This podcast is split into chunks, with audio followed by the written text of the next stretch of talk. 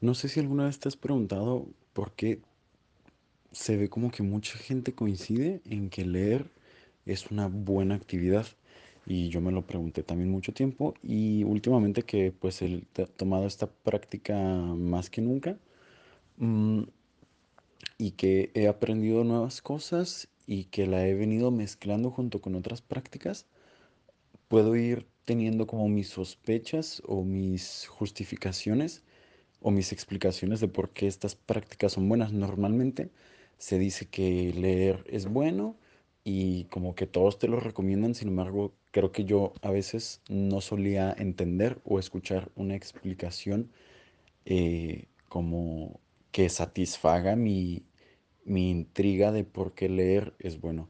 Así que voy a aprovechar y explicarlo de la forma en la que en este momento lo capto. Y lo que ha sucedido es que últimamente le he dado mucho valor a tener una atención centrada. Incluso cuando iba manejando hoy, decidí apagar la música porque me di cuenta de que mi atención estaba dividida. Estaba manejando y al mismo tiempo estaba escuchando música. Y actualmente incluso podemos en el mismo carro manejar, escuchar música y al mismo tiempo estar en la llamada, de forma que nuestra atención está dividida mucho tiempo. Y lo que sucede cuando dividimos nuestra atención es que después centrarla se vuelve más complicada, dejarla en un solo lugar se vuelve más complicada, se pierde la práctica de esto. Entonces, el leer es de alguna forma una práctica de meditación, que meditación de alguna forma es dejar tu atención centrada en una sola cosa, no dejar que se vaya a, lo que tus sentidos, a lo que tu oído está escuchando, a lo que tu mente te, te trae, a lo que tus ojos están viendo, sino es educarte a ti mismo, quedarte quieto y decir, aquí estoy y este es el presente y pongo mi atención solo en una cosa.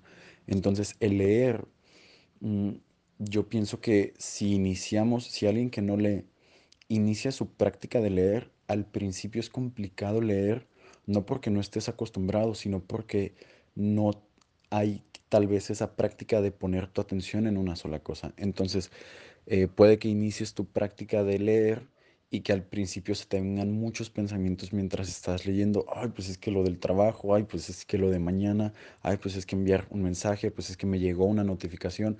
Un buen paso eh, excelente en la vida de quien sea, creo que es apagar las notificaciones del teléfono. Sin embargo, pues es decisión de cada quien. No a todos es, ta- tal vez no a todos es una buena idea. Mm, Entonces, mientras vamos leyendo, podemos ir tomando esta práctica poco a poco de que cuando tomo el libro, mi atención está ahí. Entonces, de esa forma se va creando la práctica de que mi atención, cuando estoy leyendo, ya no me distrae eh, lo que hay al lado de mí. Ya no me distrae mi mente, ya puedo tomar esa práctica de estar solamente en un solo lugar.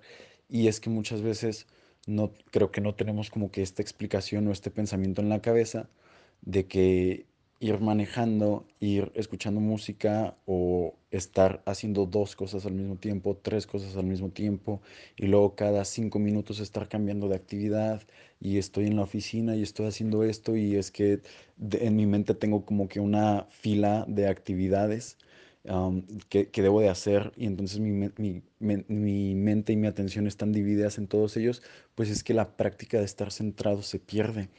Y creo yo que la, creo yo que el aprendizaje no funciona. Creo yo que no es una, un contexto de aprendizaje que nuestra atención esté dividida en tantas cosas. Ahí no surgen cosas nuevas, creo yo. Eh, nada más es, es lo mismo de siempre, es meterle un montón de cosas a tu mente y obviamente en una sociedad o en un contexto como el en el que yo nací, pues esto es súper común, es tener la mente en muchísimas cosas. Y, y- de hecho es, es un poco mm, opuesto el tema porque de hecho el sistema capitalista pues, o más bien aquí cuesta mucho lo que está especializado, lo que es centrado. Entonces, cuesta mucho lo que está bien hecho, lo que no tiene su, su atención dividida, sino como que está, eh, es, es bueno, es de calidad. Me explico, no, no está dividido entre esto y esto y esto. Es que es solamente uno. Entonces, sucede lo mismo con la mente, aunque el mismo sistema de alguna forma nos va obligando a ir cambiando nuestra atención de sitio a sitio, como cuando eh, estás en la escuela y tienes una clase y luego la siguiente clase es en 30 minutos, luego tienes otra y luego tienes que ir a casa a cuidar a no sé quién, vas a la tienda, vas a cocinar y haces un montón de actividades en donde tu atención está allá y acá y luego en el pasado y luego en lo que va a venir. Entonces, de esta forma se pierde totalmente la práctica y una persona que, que lee, eh, me atrevo a decir que no tiene tantas prácticas, tantas acciones en su vida cotidiana que obligue que su atención esté en tantos sitios. Lo más probable es que quien sea que lea, eh, y ama, ya aprovechando que estás aquí, al principio cuando empezaste a leer hace poquito, ¿sentiste que tu, que tu atención se distraía mucho y que quizás en este momento cada vez te distraes menos cuando vas leyendo? ¿Lo has notado? Creo que ha dependido de la lectura, Ajá. no tanto de las distracciones a mi, en mi exterior, sino del tipo de lectura, si me agrada o no. Ok, también. Entonces, si, si, o sea, si el tema obviamente también es de tu, de tu incumbencia, de, de tu agrado, pues es, va a meter entonces una, una suma a tu presencia y luego eso me pasa al siguiente tema.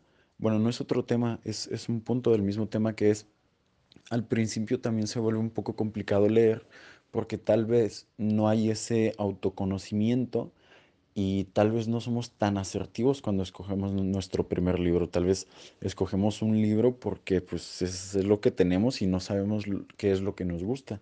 Sin embargo, yo cada vez eh, siento que me voy especializando más en conocer qué es lo que me gusta y entonces el próximo libro que voy a comprar casi casi ya sé cuál es el, el próximo libro, ya no voy a ver cuál es el libro que me llama la atención, sino que acabando uno ya sé qué tema me gusta, ya sé en qué anda mi mente y o ya sé qué es lo nuevo que elijo aprender. Entonces, desde ahí, cuando voy a buscar el libro, es mucho más fácil que mi atención ya esté centrada también ahí, que es lo que decía mi mamá, o sea, creo que mi mamá bueno, no, no voy a hablar de, de ella, más bien de- del tema. Eh, al principio, pues escoges un tema abierto y luego, si no te llamó la atención y las distracciones te, te, te vencían, Luego lo que sucede es que puede venir una culpa o una pequeña culpa, no sé si a todos les pasa, de que a mí me pasó al principio de que no acabé el libro, ¿no? Y entonces ya hay como que una culpa y un autorregaño de que "Ey, pues, no lo hice bien, ¿no? Y pienso yo que esta culpa no funciona de mucho, pues porque no se siente bien, no es una, no es una conversación que te apoye, no es una conversación que te sostenga, no es una conversación que te guíe a crear algo distinto. Es nada más un, un regaño y la culpa no sirve de nada. Entonces, creo que es bueno tener esto que estoy platicando en cuenta, de que, ah, ok, pues si no, o sea, tal vez no tienes que terminar el libro. También cuando yo comenzaba a leer, creía que el libro que comenzaba lo tenía que terminar. Y la neta es que me he dado cuenta de que en distintas etapas he leído con distintas como filosofías de leer. A veces leo y tengo tres libros aquí al lado de mi cama y me siento una noche y digo, pues hoy de qué tengo ganas. Hoy tengo ganas de leer un diálogo de Platón, tengo, tengo ganas de leer eh, acerca de la meditación o tengo ganas de leer novela eh, y funcionan casi casi como los canales o como el Netflix. Ah, pues hoy de qué tengo ganas, pues hoy tengo ganas de esto.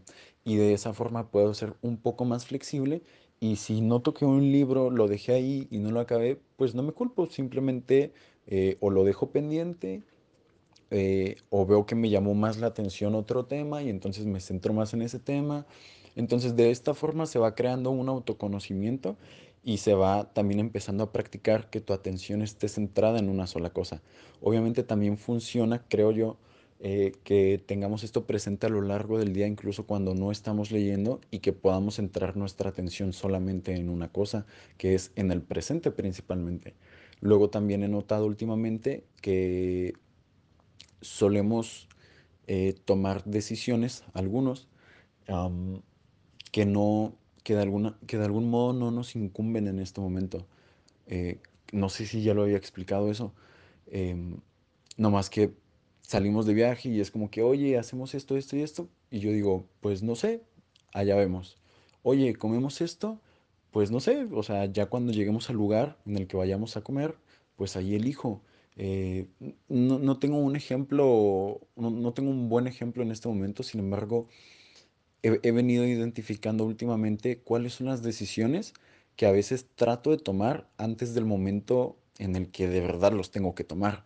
Entonces, el también tener esta conversación presente me apoya a que, ah, ok, no estoy enfocando mi mente en algo que no está en este momento. No estoy tomando decisiones que puedo tomar después o que no sé si incluso voy a llegar al momento de necesitar la respuesta de esta decisión y quizás solamente estaba anticipándome.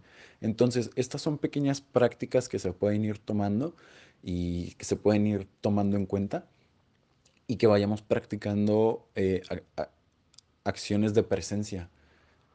No significa que, digo, a veces cuando me meto a bañar, un ejemplo, pongo música.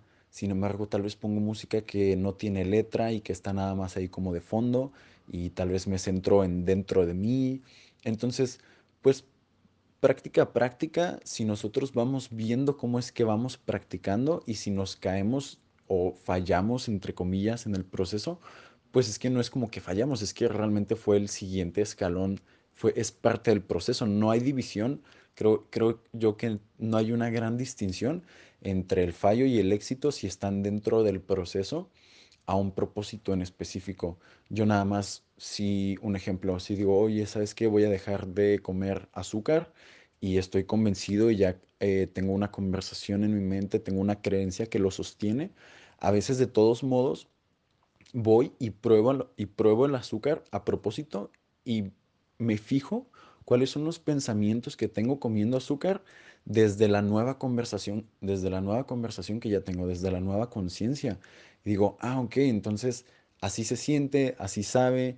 Últimamente me he dado cuenta que el azúcar en mi, en mi lengua, pues en mi boca, eh, siento que ya sabe más fuerte de lo que antes me sabía.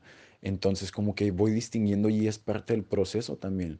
Cuando, no sé, cuando practiqué dejar de tomar alcohol, pues es que no es de golpe, es antes de dejar de practicar alcohol, digo, de tomar alcohol, practico la conversación de qué es el dejar de tomar alcohol, quizás.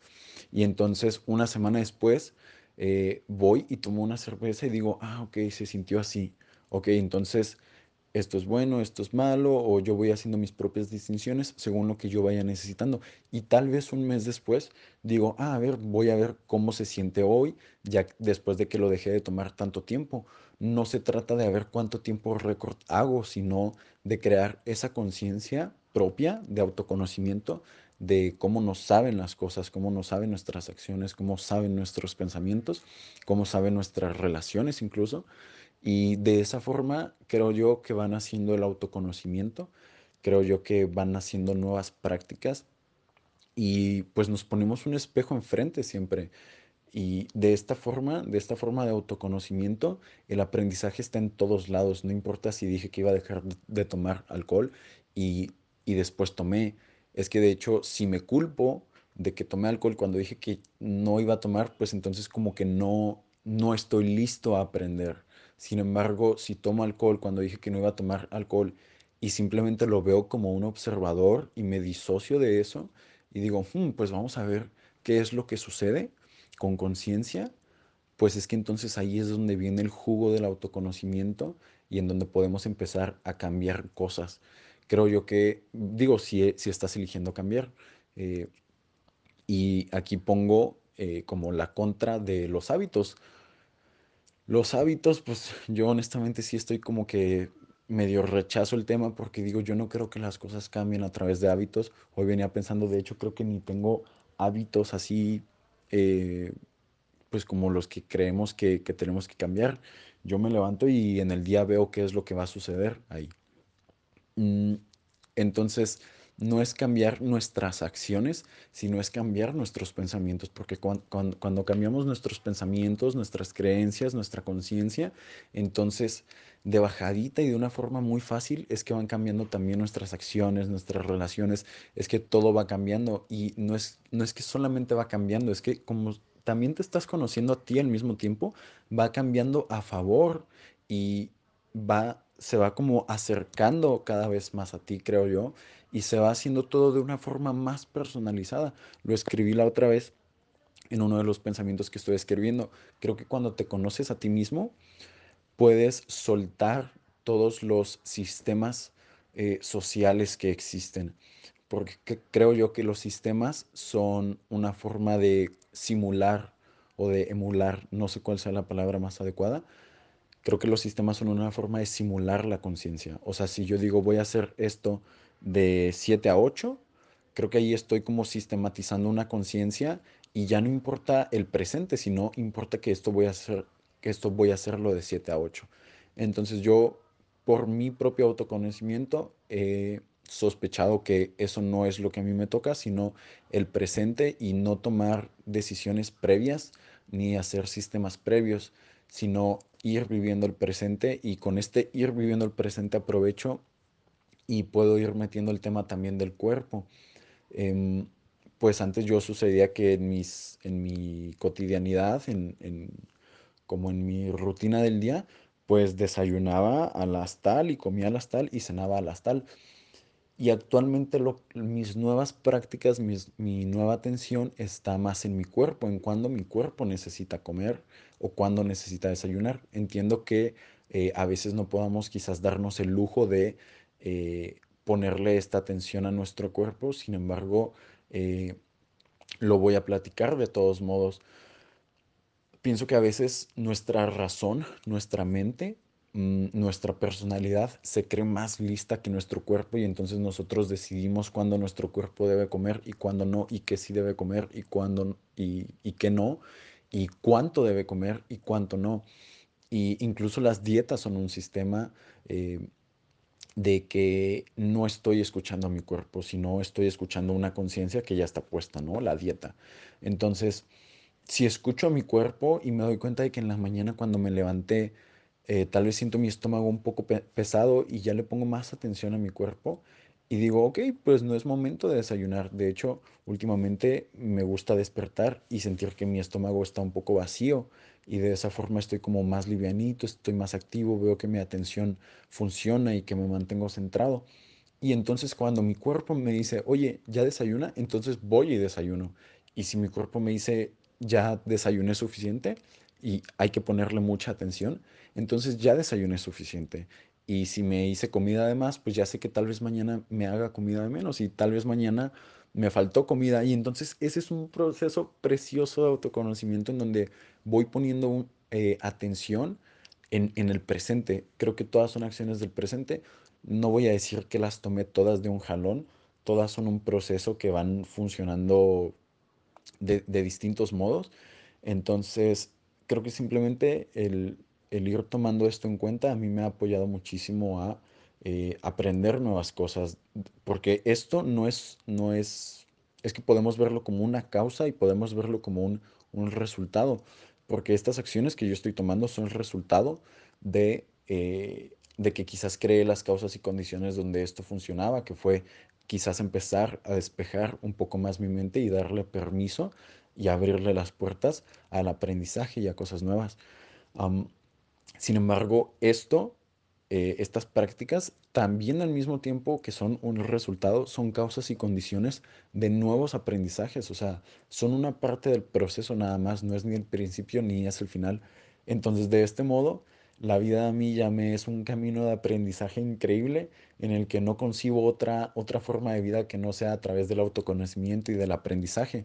Y entonces, como lo decía y lo, lo recalco, se me hace muy valioso cuando me conozco a mí mismo, ya no necesito ir a aprender de una forma sistematizada, ya no necesito quizás trabajar de una forma sistematizada, sino que puedo ver cómo es que a mí me funciona trabajar, cómo es que a mí, eh, quizás cuando tengo mi mente desocupada, llegan nuevas ideas, me conecto con una fuente que me llegan ideas que digo, wow, esta idea no sé de dónde vino, sin embargo, eh, es lo próximo y confío en eso y confío en que es parte de mi, de mi autoconocimiento y entonces cuando tomo esa nueva práctica, que aunque vea que nadie está tomando esa práctica eh, en mi contexto, digo, voy a ser el único de las personas que conozco que hace esto.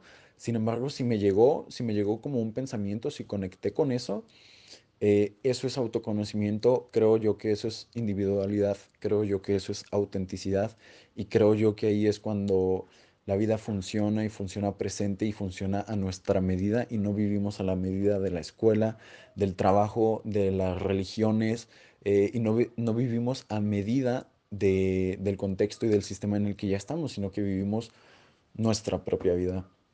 Eso es lo que hoy, hoy tengo en mente. Am, así que, pues es todo. Nos vemos, nos vemos luego.